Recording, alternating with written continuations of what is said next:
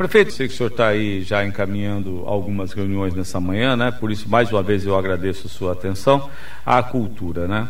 É, vou começar pela boa notícia de ontem, mais 15 milhões de reais transferidos pela Itaipu Nacional. E a informação é que existe um plano de contingência apresentado pelo município que foi acatado pela Nacional. O que, que determina esse plano, prefeito? O plano ele foi elaborado desde que nós resolvemos abrir a ponte em conjunto com o Ministério da Saúde, Governo do Estado e também com o Paraguai. Então, o plano prevê ampliação do número de leitos, prevê a reorganização interna do hospital, mudando é, setores para outros hospitais que não atendem Covid, como, digamos, ala clínica, atendimento clínico pode ser, pode ser feito, pode ser prestado assistência em outro hospital e, e isso possibilitando o número de leitos no hospital municipal para viabilizar o atendimento dos pacientes com Covid. Ou seja, aquele plano que vocês encaminharam e feito a quatro mãos com o governo do estado para o Ministério da Saúde começa a ser atendido agora através da Itaipu. Exatamente. A Itaipu está nos dando um grande reforço, aliás, grande, grande mesmo, porque há uma dificuldade de habilitação de leitos novos hoje em dia é, e não dá para ficar esperando a habilitação de novos leitos. E até porque, mesmo habilitado, um leito não paga a conta. O, o recurso que vem do Ministério da Saúde não paga a conta. Para você ter uma ideia, o município tem que aportar mais de 100% para abrir um leito de UTI, vindo o, com o recurso do leito habilitado. Então, nós estamos com dificuldade de habilitar leito e já abrimos leitos, abrimos 10 leitos na semana passada, essa semana mais 10 leitos, ou seja, toda hora está tendo a necessidade, mas eu gostaria de aproveitar o seu espaço aqui, a audiência da Rádio Cultura, do seu programa, para dizer que não se trata mais de abrir leitos e leitos não existe mais capacidade também operacional, nem gente, nem como contratar pessoal para a gente abrir tanto leite. Por isso a importância das medidas que estão sendo tomadas de restrição de circulação de pessoas. Prefeito, nós estamos falando de quase 100 leitos abertos de março do ano passado para cá, né? Desses leitos, quantos estão pactuados? Ou seja, tivemos a informação de que o governo federal reduziu de 12 para pouco mais de 3 mil leitos aqueles que estão pactuados para atender as pessoas, no caso aí dessa pandemia. Quantos o município tem pactuado hoje e quantos o município está financiando 100%? Hoje, habilitado no Ministério da Saúde, tem 40 leitos de UTI habilitados. Hum. Então... É, os outros leitos clínicos, é, existe uma transferência de recursos por parte do governo do Estado é, em torno de 300 reais por leito, leito de enfermaria. Só que muitas vezes a gente tem que transformar leitos de enfermarias em leitos de UTI. E nós fizemos uma conta rápida, são 30 leitos a mais que não estão habilitados. Hoje o Hospital Municipal conta com 60 leitos de UTI. Hum. 60 leitos, né? Nós temos no total, 70, então. 70 só de UTI. Só de UTI. Prefeito, o senhor teve. Senhor teve uma reunião ontem com segmentos responsáveis pela economia do município, comércio, turismo, serviços, né? É, e ficou de da conversa continuar hoje. Como é que está esse encaminhamento aí? Tem possibilidade de flexibilização do decreto? Não tem? Isso, nós estamos trabalhando, avaliando todas as ponderações feitas é, pelas lideranças do setor empresarial é, no sentido de, em contato com o setor médico, a epidemiologia, os hospitais, para que a gente possa ir avaliando isso em conjunto. Ninguém quer tomar nenhuma medida precipitada, é, é necessário reduzir a circulação de pessoas. Agora, tem razão uh, o setor do comércio quando informa que a circulação de pessoas está grande, está grande porque existem setores essenciais a isso que eles estão, estavam com 100% da capacidade funcionando. Então, hoje, esses setores praticamente vendem tudo que vende numa loja. Então, muita gente não estava indo na loja, não está indo na loja, mas vai, sai de casa, vai circular é, nesses serviços essenciais que estão abertos. Então, nós estamos trabalhando com essa possibilidade de limitação que hoje já começou pelos supermercados, a limitação de 30% da capacidade, e vamos estudar no dia do, de hoje essa limitação total de 30% dos serviços e também do comércio. Então, nós estamos trabalhando, construindo isso hoje, para ver se até o final da tarde a gente pode apresentar alguma medida nesse sentido. Tá, então, no caso do, do, do, supermercados, é uma restrição, né? E no caso do comércio, é pode, haver, pode haver a flexibilização, então, para atender até 30% da capacidade. Exato, porque o objetivo é reduzir o número de pessoas.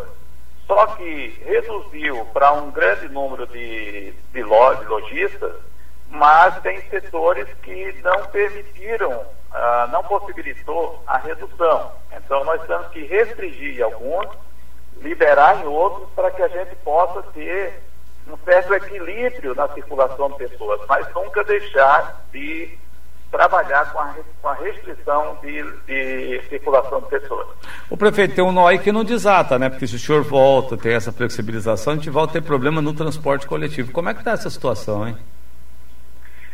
Aí, aí é que a gente está trabalhando com as empresas também, é, empresas que forem possíveis é, contratarem serviços particulares, porque nós vamos, estamos sendo rigorosos, aplicando multas nas, nas empresas de ônibus, que só deve andar com 50%, circular com 50% da capacidade de dotação do ônibus.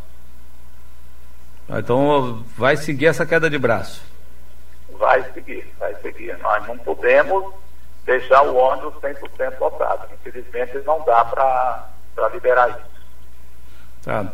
Tem essa reunião de, tem horário marcado para acontecer hoje, prefeito? Não, nós estamos construindo e também, aí, nós estamos em contato permanente com o governo do Estado, estamos conversando, dialogando com o governo do Estado, uh, para que a gente possa, junto com a nossa equipe técnica, ver uh, uma forma melhor de, de restrição. Não significa que vai acabar a restrição, mas nós estamos estudando um formato melhor continue restringindo o número de pessoas nas ruas, mas é, não prejudique tantos setores da economia. Ah, é, prefeito, tem uma, uma, uma, historinha que circula por aí, é até bom a gente conversar sobre isso, de que quanto mais pessoas internadas, quanto mais tempo fechado o comércio, mais recursos recebe o município, né? Essas histórias que circulam em rede social. Como é que a gente faz, prefeito, para explicar o que está acontecendo realmente para parte da população que, que se nega a entender a gravidade do momento? Olha, eu, me desculpe o termo, mas quando eu ouço uma coisa dessa, eu só posso dizer que isso é coisa de canalha. Isso é canalhismo. Isso, alguém que espalha isso, alguém que diz que o hospital ganha por lei quanto mais gente morrer, quanto mais gente internada, melhor. Isso é canalice. Isso é, isso é gente do submundo, do submundo. Da, pessoas que não têm coração, sinceramente.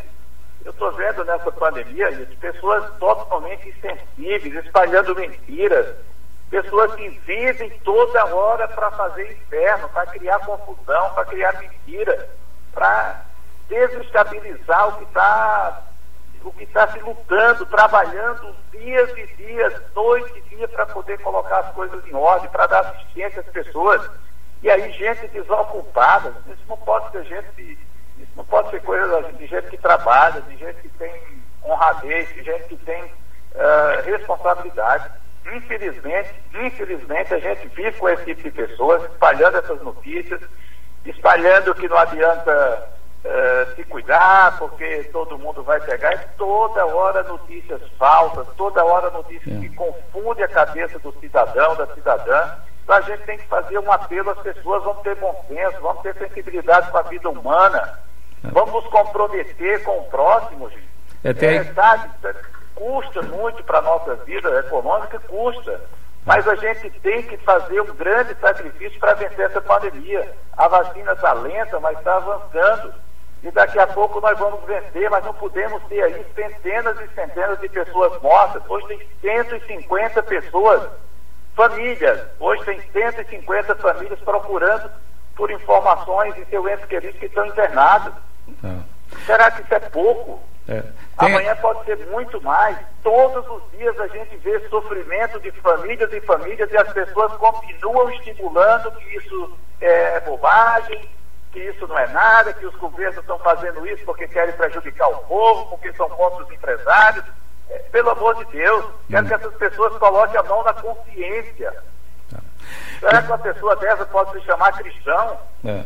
Tem a ignorância, tem a, tem, tem, a ignorância, tem a má fé, né, prefeito? Tem diferença. É, prefeito, da última vez que eu conversei com o senhor aqui, o senhor me deu duas informações que depois acabaram é, municiando a imprensa ao longo do dia e se, se tornaram aí informações do dia.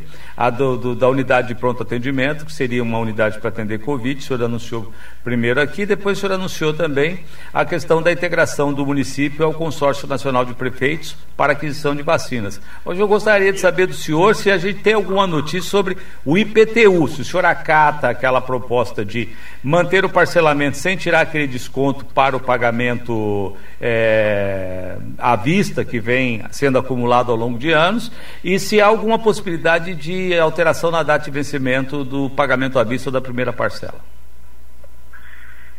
Ah, isso. Esse, esse item ainda está em discussão na Secretaria da Fazenda.